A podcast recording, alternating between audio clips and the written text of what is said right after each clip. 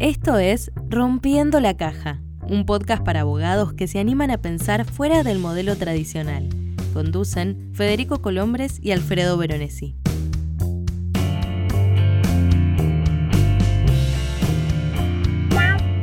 Hola, esto es Rompiendo la Caja. Mi nombre es Alfredo Veronesi y comparto la conducción de este podcast con Federico Colombres. Hola Fede, ¿cómo estás?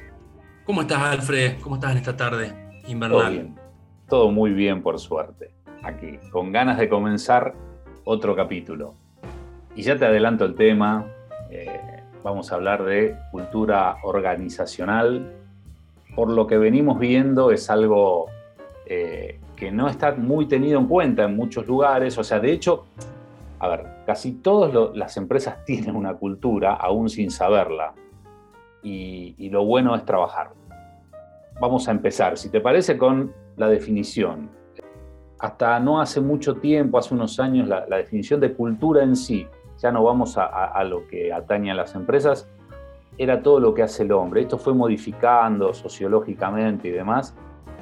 Y hoy por hoy la definición se centra en creencias, valores y comportamientos que se comparten en un grupo.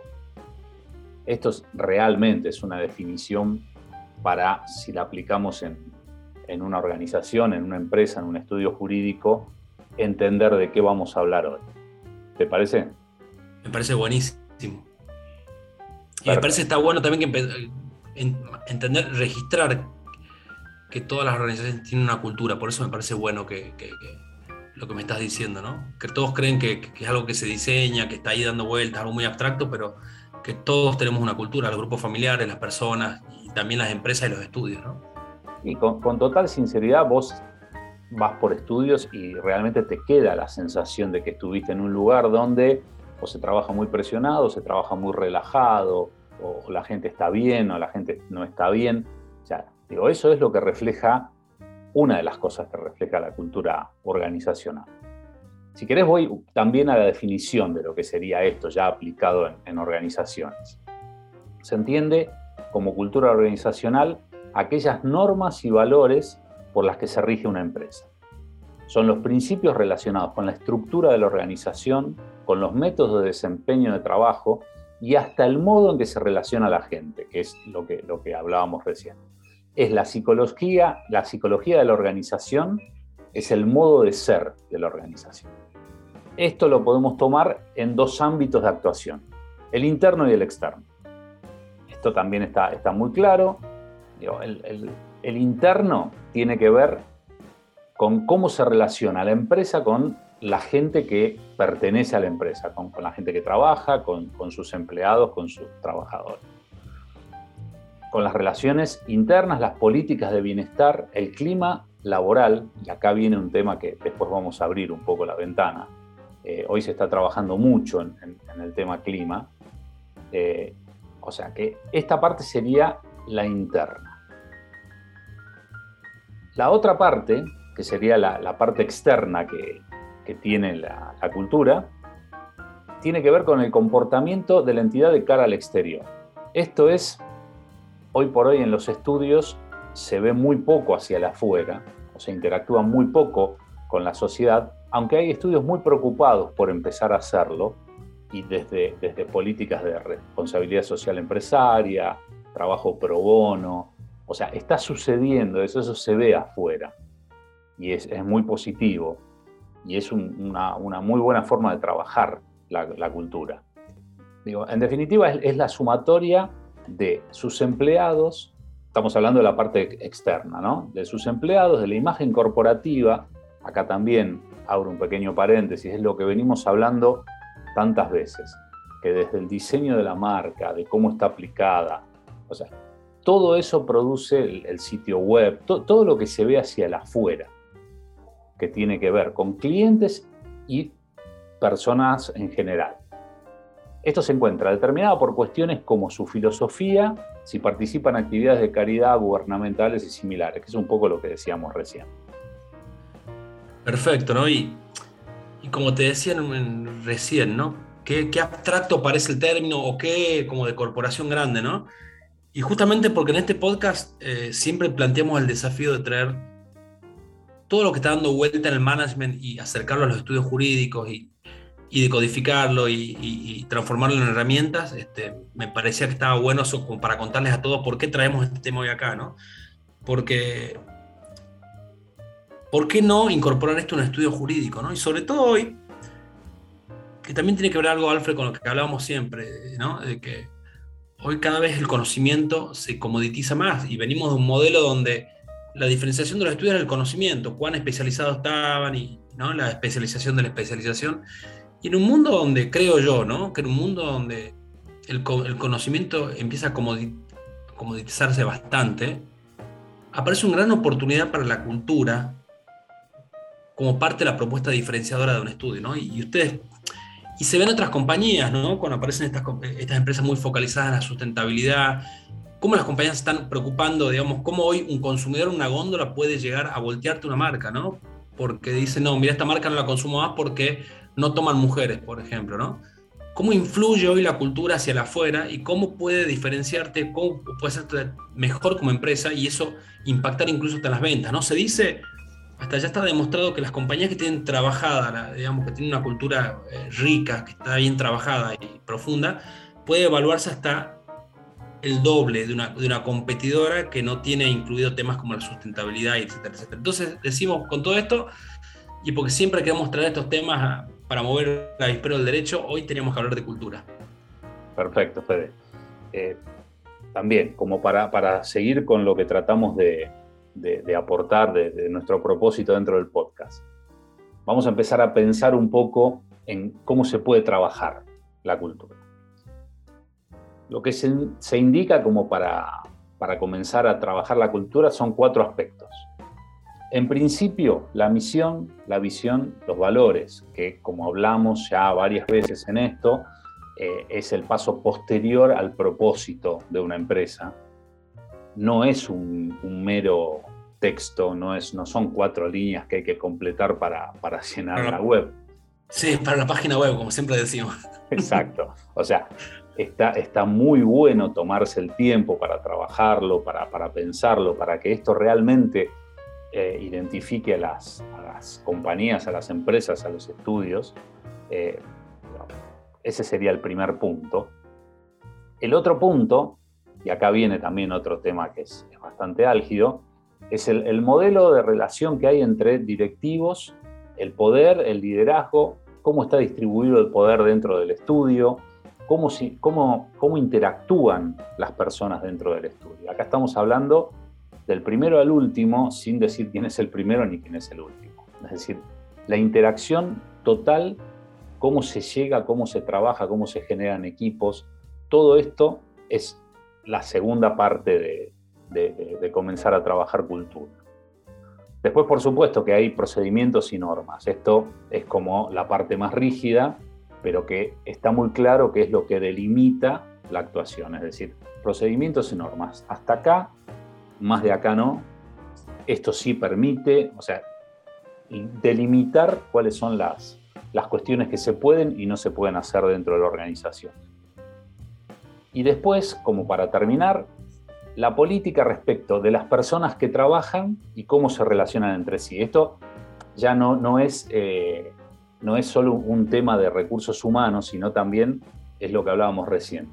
Se está hablando mucho hoy de clima laboral, de cómo, cómo llevar más después de, pandemia, el formato híbrido. O sea, hay un montón de cuestiones que, primero que son oportunidades, porque realmente hoy tenés oportunidad de trabajar eh, con gente que está desde su casa, con gente que va a la oficina, pero eso también, como decíamos recién, procedimientos y normas. O sea, hay, un trabajo muy, muy interesante respecto a lo que se puede hacer hoy para la interacción de las personas dentro de, la compañía. Sí, seguramente. Y en algún momento, Alfred, este, en breve, eh, creo que vamos a ampliar esto en un capítulo, en un episodio sobre este tema en particular, justamente, ¿no? La relación, lo híbrido, la, pero no quiero adelantar mucho de eso, no, quiero adelantar la sorpresa. No, más que sorpresa, es un, es un pedido a gritos de, algunos de nuestros... Vamos a tener un invitado especial con esto, creo, pero bueno, no te digo más. bueno, este, estos serían como los cuatro capítulos, Alfred, ¿no? Eh, de, de, la cuestión. Y estaría bueno, bueno, charlar un poquito sobre esto, ¿no? Porque en definitiva lo que queremos acá, lo que queremos con el podcast es que la gente termine de escuchar esto y pueda accionar, ¿no? Si no, termina siendo una clase de, de cualquier cosa y nosotros no somos profesores de nada. Entonces, bueno, yo diría como para empezar, y por momentos revisando algunos temas de, que ya tocamos, pero el, primer gran tema acá es esto de la misión, la visión y los valores, ¿no? Que en rigor pertenece más a un capítulo de la estrategia competitiva de la empresa, ¿no? Estos son puntos que se tocan siempre cuando diseñas la estrategia, y, pero qué interesante ponerlos dentro de la cultura, ¿no? Porque y cómo puede diferenciarte eh, esto que en muchos casos, como decías vos recién, Alfred, es, simplemente copiar y pegar y ponerlo en la página web para quedar como bien, ¿no? Pero si se trabaja inconscientemente, esto puede, eh, puede convertir a tu estudio en, en, en, un competidor diferente en el mercado, ¿no?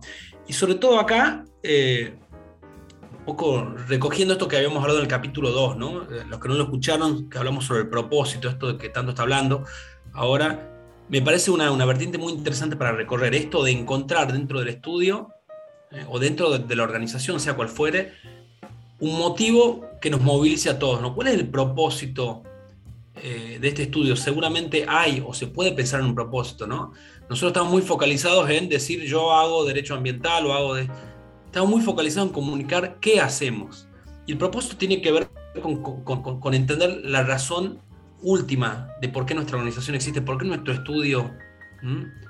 Y ahí este, está la charla esa muy interesante de Simon Sinek, que, recomendamos mucho escuchar, que se llama Empieza por el porqué o el círculo dorado. ¿sí? Y tiene que ver con esto, con tomarse un tiempo para encontrar un propósito de, nuestra organización que impulse y alinea todo, un propósito trascendental, ¿no? Eh, como Google tiene su propósito de eh, eh, subir toda la información del mundo, ¿no? Ponerla a disposición. Starbucks tiene esto de crear comunidades, ¿no? Algo que trasciende el producto final, ¿no? Algo que nos motiva a todos. Yo recuerdo, perdón, recuerdo en el capítulo que citabas vos recién que tuvimos el testimonio de Oscar Montezuma Panes, abogado peruano, que nos decía que el haber trabajado propósito le permitía a él hasta elegir proveedores. O sea, alinear con proveedores, saber que, para qué, el para qué de, las dos empresas tenían un sentido y hasta para eso podía servir generar propósito. Totalmente, y hacia afuera, tener un propósito, tenerlo bien comunicado, eh, derrama una imagen hacia afuera muy, muy fuerte, digamos, ¿no? Genera épica dentro de la empresa y eso desde afuera se ve. Entonces, cuando, cuando el propósito está muy conectado con algo trascendente, conecta mucho con el cliente, ¿sí? Y eso diferencia. Entonces, no solo como una estrategia para vender más, que sería secundario, digamos, ¿no? Sino para crear organizaciones sustentables y, potentes, ¿no? Entonces, este para mí sería, digamos, el primer gran punto de, lo que es trabajar una cultura. El propósito te diferencia del resto, ¿no? Vos ves, como decías vos, los invito a, visitar páginas web a ver qué es lo que se pone, ¿no? Y comunicamos todos el qué, siempre lo mismo, ¿no? ¿Qué es lo que hacemos? Bueno, por ahí empezar a trabajar sobre el propósito sea un muy interesante desafío para, como puntal para, para trabajar la cultura organizacional, ¿no? Claramente, esto lo que, lo que tantas veces hablamos, ¿no? ¿Qué, ¿Qué, le sucede al cliente cuando se enfrenta? O sea, hoy por hoy las páginas web son la vidriera de, de los estudios. O sea, el lugar al que todos podemos acceder también en las redes, pero la página web es donde uno va a buscar información institucional para intentar saber qué es eso. Y realmente eh, todavía vemos que hay algunos eh, estudios que siguen copiando al estudio anterior o al estudio más grande. Sí, yo sería más crudo aún, Alfred, ¿no? Yo sería más crudo. Estamos ofreciendo todo lo mismo. Bueno, sí, no todo, salvo algunos que, buscan la, diferenciarse. Déjame, que seamos duros, con, seamos duros con nosotros mismos, dale. El abogado sos vos, yo no, así que. No, pero, es real, es real. O sea, hay muchos que todavía no entienden y que, que, como herramienta la página web es como el único lugar que tienen donde exponer quiénes son y, y todo esto que hablábamos recién, de qué hacen, para qué, por qué lo hacen, cómo lo hacen. Y muchas veces no sucede. Pero bueno, eh, también en algún momento será otro capítulo, el tema de las webs, podemos, podemos trabajar ahí porque alguien ya lo pidió. Eh, bueno, y déjame sumar también, dentro de todo esto que estamos hablando, que, lo mencionamos antes, dentro de lo que es el modelo de relaciones internas. Que, el segundo punto de la lista que dabas vos. Exacto. ¿Qué sucede dentro, dentro de esta interrelación humana que, es una organización? ¿Qué pasa con las jerarquías? ¿Qué pasa con las estructuras? ¿Qué pasa con los organigramas en estos lugares? O sea, si ya nos ponemos a pensar directamente en el, estudio jurídico, ¿es posible romper el, esquema actual, el esquema que la mayoría de los estudios tiene? ¿Se puede mejorar eso? ¿Hay factores que lo puedan mejorar? ¿Qué pasa eh, en un estudio cuando el socio puede trabajar más cercanamente con el junior? Por poner un ejemplo. Y ahí, tomo, ahí, ahí, me monto en algo que, que, ya hablamos mucho en los episodios anteriores sobre los millennials, ¿no? O los centennials. Eh, son generaciones muy conectadas con, con, esto, el propósito, con la épica. Me parece que, que, desde este punto de vista, generar cercanías, que, que las nuevas generaciones se incorporen a un estudio donde sientan que puede ser parte, donde el socio eh, comparta trabajo o donde puedan por ahí compartir la relación con un cliente Cosa que antes era impensado. Nosotros cuando estábamos abajo y empezamos, uno nada, se cruzaba con el socio en el ascensor, nada más, ¿no? Bueno, ese mundo ya no es admisible para esta generación, ¿no? Eh, y si queremos retener el talento, me parece que tenemos que trabajar este punto, la posibilidad de acortar distancias, ¿no? Y, y, y, que los entrantes tengan esa, sensación de que forman parte de esta épica, de esta construcción que es una organización del estudio, ¿no? pudiendo, eh, eh, no siendo los, que no se enteran de nada, ¿no? sino incorporándose más en la, cercanía. Me parece que puede ser un punto interesante para, para que todos repensemos, ¿no? Y, es un tema de actualidad candente, ¿no? Hoy, lo estamos viendo y no solo en los estudios jurídicos. En lo particular, me ha tocado escuchar varios socios planteando estos temas, eh, pero real está pasando en todo el mercado laboral, el tema generacional, el tema del replanteo, el tema de los valores que se ponen a la hora de trabajar. Eh, entonces sí, está claro que, este modelo de relaciones... Sabes que Alfred, me, me, acordé de una anécdota muy divertida que la leí en un libro que no recuerdo, tantas cosas que uno lee en el insomnio, eh, una anécdota de la NASA, ¿no? Donde había una persona barriendo la puerta de, Cabo Cañaveral y, alguien le pregunta, ¿y usted qué, qué es lo que hace aquí? Yo trabajo para poner al hombre en la luna. Propósito. El tipo, propósito, el tipo se sentía parte de esa, y él barría la puerta, ¿no? Eh, entonces yo creo que, eh, en concreto, las nuevas generaciones quieren participar en poner al hombre en la luna también, como los que dirigen esa organización, ¿no? Como para cerrar ahí con una anécdota. ¿Y te parece que nos metamos un poco en, el otro tema que era procedimientos y normas? Sí, esa era ya la parte más de abogado, no más aburrida, pero sí. Eh, esa te la dejo. No, pero no, no, a ver, quizás no, no, en ese sentido, digamos, procedimiento. Lo, ah. lo, que, lo que puede ser interesante, digamos, y esto de que todos pensamos que la cultura, eh, todas las organizaciones tienen cultura, ¿no? Todas, y aunque no hayamos trabajado, cada, cada lugar tiene su, cada familia, cada... Entonces me parece que, que mirando el, no desde el punto de vista procedimental, reglamentario, ¿no? Sino decir, sentarnos a escribir eh, ciertas normas eh, me parece que, puede incentivar a la gente, ¿no? Decir, bueno, ¿por qué no escribimos cómo nos relacionamos con el cliente? ¿no? Hay, hay, unos, hay algunos despachos o estudios que dicen, bueno, la primera reunión es muy formal, este, muy distante y participa este y este y este, ¿no? Entonces, ¿podemos escribir eso o podemos escribir no? Eh, siempre en la reunión se buscará este grado de cercanía, este grado de... Cuando nos ponemos a escribir, definimos, ¿no? y también ayudamos, ¿no? No, no hay que ver a, la, normatividad como algo negativo, como algo acartonado, como algo que limita, sino lo contrario.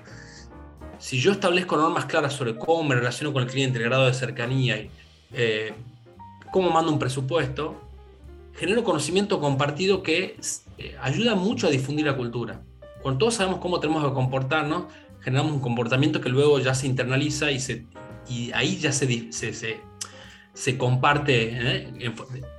Eh, oralmente o por comportamiento en la tradición del estudio, pero eh, está bueno tener, desarrollar ciertas, escribir un poco y hacer ciertas normas, digamos, que nos ayuden a, difundir esta cultura, a que sea más entendible y que no sea una cosa cerrada, digamos, donde algunos la interpretan de un modo y otros de otro, ¿no? Conocimiento compartido. Y, también, bueno, ¿por qué, por qué no escribir también sobre los incentivos, sobre el salario? Eh, yo, los invitaría a dejar de pensar esto de, escribir como algo limitante, ¿no? Eh, puede estar bueno y, cuando escribimos definimos. Entonces eso nos puede ayudar a, trabajar. El código de conducta también, ¿no? O sea, probablemente muchos abogados hayan eh, trabajado directamente con el fundador y entienden esa cultura perfectamente, pero los que vienen abajo, lo que para algunos es implícito, para otros no lo es tanto, ¿no? Entonces por ahí escribir esto, el código de conducta, eh, hasta el código de vestimenta, ¿no? Eh, ¿Por qué no poner esto? Esto eh, define muy bien quién somos, ¿no? Entonces, a no mirarlo con, con, a toda esta parte de normas y procedimientos, no mirarlo en sentido negativo ni, ni, mal, ¿no? Y, fíjate algo que, que, también replica lo que hablábamos recién. Son temas que, si bien se pueden escribir y podrían estar escritos en algún caso, han cambiado enormemente. O sea, recién hablabas del salario, por ejemplo. Lo que no, no, no, quiero hacer futurología, pero lo que están hablando es que el trabajo del futuro va a estar en base a objetivos, eh, que cada vez va a haber menos sueldos fijos y más trabajo por objetivos y demás son todas cuestiones que también va a haber que empezar a pensar como variables. O sea, estamos en un tiempo de cambio, claramente. Y esto es algo que queda... No, a ver, es súper importante lo que decís, Alfred, ¿no? Hoy tenemos que construir organizaciones ágiles, ¿no? No tiene sentido escribir un código de comportamiento que quede desde el fundador. Eh, tenemos que estar dispuestos, la cultura es algo muy dinámico y que tiene que ir cambiando eh, y estar dispuestos a hacer este trabajo, ¿no? De, incorporar esto de la agilidad del cambio permanente, que, es lo que se viene. Entonces, eh, en este aspecto está bueno también eh, poder ir trabajando y escribiendo y también reescribiendo los códigos de la, de la organización, ¿no? Sí, incluso con algo que alguna vez hablamos, que es el margen de error. O sea, incluso escribiéndolo hoy, podemos pasar por, por una etapa donde vimos que esto no funcionó y mejorarlo y, y ver que la experiencia nos va sí. haciendo trabajar. Lean Startup, ¿no? Iteración constante, prueba, design thinking, ¿no? Esa mentalidad de prueba y error y reescritura, ¿no? Me parece que, es una, una, buena forma. Y bueno, y como último punto, este, también esto de las políticas de las personas que trabajan, ¿no? Cómo se relacionan entre sí, también está bueno, digamos, eh, definirse muy claro con esto, ¿no? Y repensar eh, cómo nos relacionamos entre los que formamos parte, cuánto pesa o no la jerarquía, eh, cuánto promovemos el compartir. Eh, a ver, un tema clave acá, ¿no? La política con el conocimiento. Eh, los abogados, vos lo sabés, Alfred, tenemos una relación medio particular, digamos, ¿no? Los, los, los de generaciones más arriba, por ahí veíamos el conocimiento como una cosa diferencial, entonces no, no lo compartíamos mucho. Eh, este es un gran tema, ¿no? Cómo fomentamos la, la, difusión del conocimiento, la capacidad de innovación, cuestiones así, eh, que definen mucho el modo como se relacionan entre los trabajadores entre sí, ¿no? Pero me parece importante entender, así como hablamos lo que es la cultura, eh, también hablar un poco de cuál es la anticultura, cuál es la cultura tóxica, ¿no? ¿Por qué? Porque a, ver, eh, a veces se, se, se, entiende que las personas vienen torcidas, ¿no? Y se suman a una organización y, y cuando alguien comete un error, cuando alguien eh, se sale de lo esperado, dice, bueno, esa es una mala persona, una persona que, que venía con problemas. Y las investigaciones eh, en materia de psicología social y, neurociencias y todo eso demostró lo contrario, ¿no? Que, que, es más lo que en organización puede influir sobre la persona que, que, al revés, ¿no? Esto que la cultura es un gran modelizador de las personas, ¿no? Hay, hay, hay una serie de libros eh, hay, hay y videos en YouTube muy interesantes sobre los experimentos que hicieron psicólogos como Salomon Ash, como Bandura, eh, basado en experimentos, digamos, de la influencia del grupo sobre el individuo, ¿no? Y lo que se demostró es que eh, cualquier, perso ah, eh, cualquier persona de una bondad inusitada, eh, una persona normal que tiene disciplina, que tiene hábitos, puede ser totalmente quebrada cuando la cultura a la que se suma eh, lo desvía de eso, ¿no? Y no tiene, eh, no tiene nada que ver con la maldad implícita o íncita que puede tener una persona, sino es la cultura lo que modela a una persona absolutamente normal y respetuosa a salirse de los bordes, ¿no? Entonces, está bueno entender que para los que para los que lideran un estudio, para los que están, todo lo que nosotros enseñamos, todo lo que nosotros hacemos puede llegar a quebrar a una persona. Y esa persona cuando se va a otra organización hace un efecto expansivo. Entonces es importante sentir esta responsabilidad con la cultura, es decir, buenos hábitos, eh, una cultura que, promueva la innovación, la transparencia, eh, asumir el error, qué importante, ¿no? Eh, en la abogacía me parece clave que estamos acostumbrados a veces avergonzarnos del error, ¿no? ¿A quién no le habrán planteado una caducidad de instancia? ¿A quién habrá perdido una apelación? ¿Se habrá comido un plazo, ¿no? Empezar a amigarnos con la cultura de decir, bueno, somos humanos, podemos confundirnos y cómo hacemos la transparencia con ese error, ¿no? Eh, bueno, e-, esto que decís, Fede, eh, a mí me suena mucho a lo que escucho de, la parte millennial del mercado. Ya los millennials están reclamando esto, están reclamando que las estructuras sean un poco más más blandas, más, más ágiles, más que, respondan de otro modo. Eh, ellos están reclamando una respuesta al, respecto. Por lo menos lo que nosotros estamos testeando es eso, es eh, ya no, no, vale solo lo duro, lo, rígido, eh, acá hay que acercarse, acercar las partes y tratar de construir entre todos, ¿no? Sí, a ver, y también los invito, sabes que estaba viendo el fin de... Eh, los invito también a, para entender un poquito este, hay un documental muy interesante, Alfred, que, ilustra muy bien esto de la cultura, cómo impacta en las personas, ¿no? Y en las consecuencias de lo que hacemos, que te invito a ver, los invito a todos a ver, está en Netflix, se llama Descenso, el caso contra Boeing, ¿no? Donde cuenta todo esto de eh, el nuevo 747 MAX, que como todos saben, eh, cayeron dos de estos aviones al piso, murieron todos, ¿no? Y cuando empezás a ver el documental, que parece un documental de una tragedia aérea, eh, empezás a entender que viene mucho más atrás, viene de la cultura, ¿no? Y es muy interesante con el caso te cuenta lo que produjo la fusión de Boeing cuando lo compró una nueva compañía, McDonnell, y cómo la cultura, digamos, eran tan distintas. McDonnell tenía mucho más orientación a recortar costos, Boeing era una compañía de, de, una ingeniería muy prolija. Bueno, en esta fusión, cómo la nueva cultura eh, influencia toda la compañía y termina generando, digamos, por falta de transparencia, por, por un montón de cuestiones, genera dos accidentes, eh, dos tragedias fatales, ¿no? Y empezás a mirar un poco y te das cuenta que en definitiva lo que generó esto no, no fueron defectos de ingeniería, sino la cultura. Hubo un ambiente, hubo, algo que, condicionó para que todo esto sucediera. Entonces, está bueno entender el poder que tiene, eh, entender, mapear tu cultura y diseñar tu cultura, digamos, ¿no? Cuán potente puede ser en todos los resultados de lo que hacemos y cómo puede diferenciar a las, o castigar a las organizaciones o llevarlas a un problema gigante como este, el de Boeing, ¿no? Absolutamente. Eh, si te parece, como para también empezar a darle un, cierre a esto, eh, estaría bueno hablar un poco eh, de, herramientas que puedan llevarse a, uso como para, para ir trabajando. Normalmente un estudio grande contrata, no sé, a una agencia, a un estudio y tiene, tiene formas de generar, por ejemplo, su, imagen corporativa. Vamos a hablar del estudio pequeño, que es el que tiene menos recursos en estos casos. Totalmente. es muy importante empezar a investigar. Internet está repleto de herramientas gratuitas. Repleto con las que se pueden trabajar absolutamente casi todas las cosas o todas las cosas de las que estuvimos hablando. Totalmente, me parece, me parece clave, Alfred, que, como decimos siempre, entregar acá una herramienta que pueda, que pueda ser aplicable, accionable y que no haya que gastar plata, como decimos siempre. Y en este punto te quería contar, eh, estuve investigando una herramienta muy interesante, mira qué curioso aparte, diseñada por un argentino.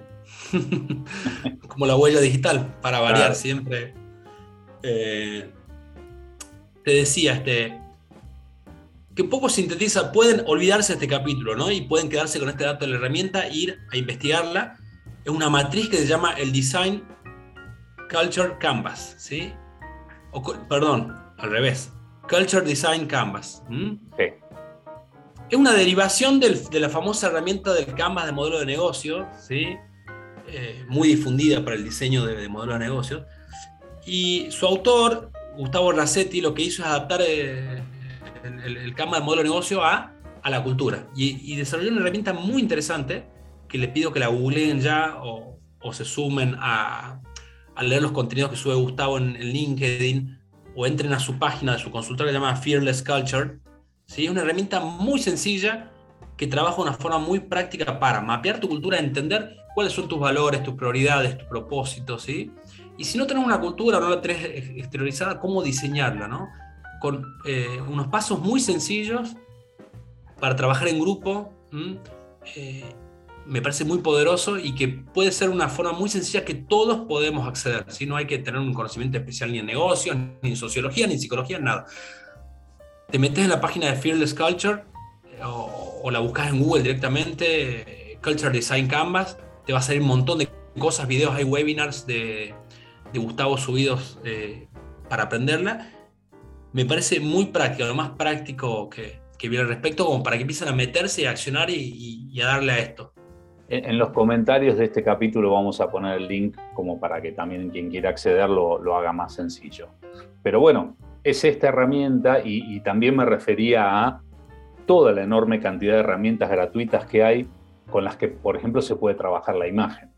Digo, desde hacer un podcast, desde, o sea, todo esto que hablamos para el afuera, hoy por hoy es gratuito, hoy por hoy tiene un montón de variantes como para aplicar desde un estudio que no tiene eh, mucho, mucho presupuesto como para invertir en esto. Entonces, es, abrir un poco el juego. Y hay que ser muy claro acá. Viste cómo me pongo duro yo, Alfred, como soy, ¿no? Hay que ser muy claro acá. No hay excusa para no hacer cambios. Todo lo que hablamos en los episodios del podcast, este podcast mismo eh, se hace con, con, con, con muchos recursos gratuitos, con mucho amor y voluntad, que eso no se compra, pero todo lo que es eh, las herramientas, eh, hay mucho, mucho en Internet. Hay que sumarse a esta, esta visión de la economía colaborativa, de la economía freemium.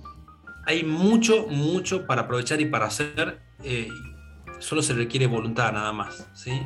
Pero no, hay que dejar las excusas de lado. Y la cultura es otro de los temas en los cuales no tenemos excusas para decir, no, mi estudio es chiquito, somos tres, somos cinco, no vale la pena. No, se puede hacer, con ganas se puede hacer eh, se puede implementar todo lo que hablamos en cualquier tipo de estructura o cuando seas un abogado solo incluso. Vos decías voluntad, es voluntad de cambio, es cultura, es esas ganas de seguir creciendo, de seguir cambiando. Pero bueno, Fede, no hay más. Por este capítulo... ¿cómo, te gusta cortarme las piernas al final siempre, no? Eso sí. Pero bueno, estás a punto de matar, yo siempre tengo un invitado en la cabeza y, y nunca te lo cuento, así que... Siempre habrá algo, un capítulo. Sí, siempre, siempre hay algo más. Eh, nos vemos en la próxima. Dale, Alfred. Seguimos rompiendo la caja. como siempre. Escribinos a info.aunoabogados.com.ar.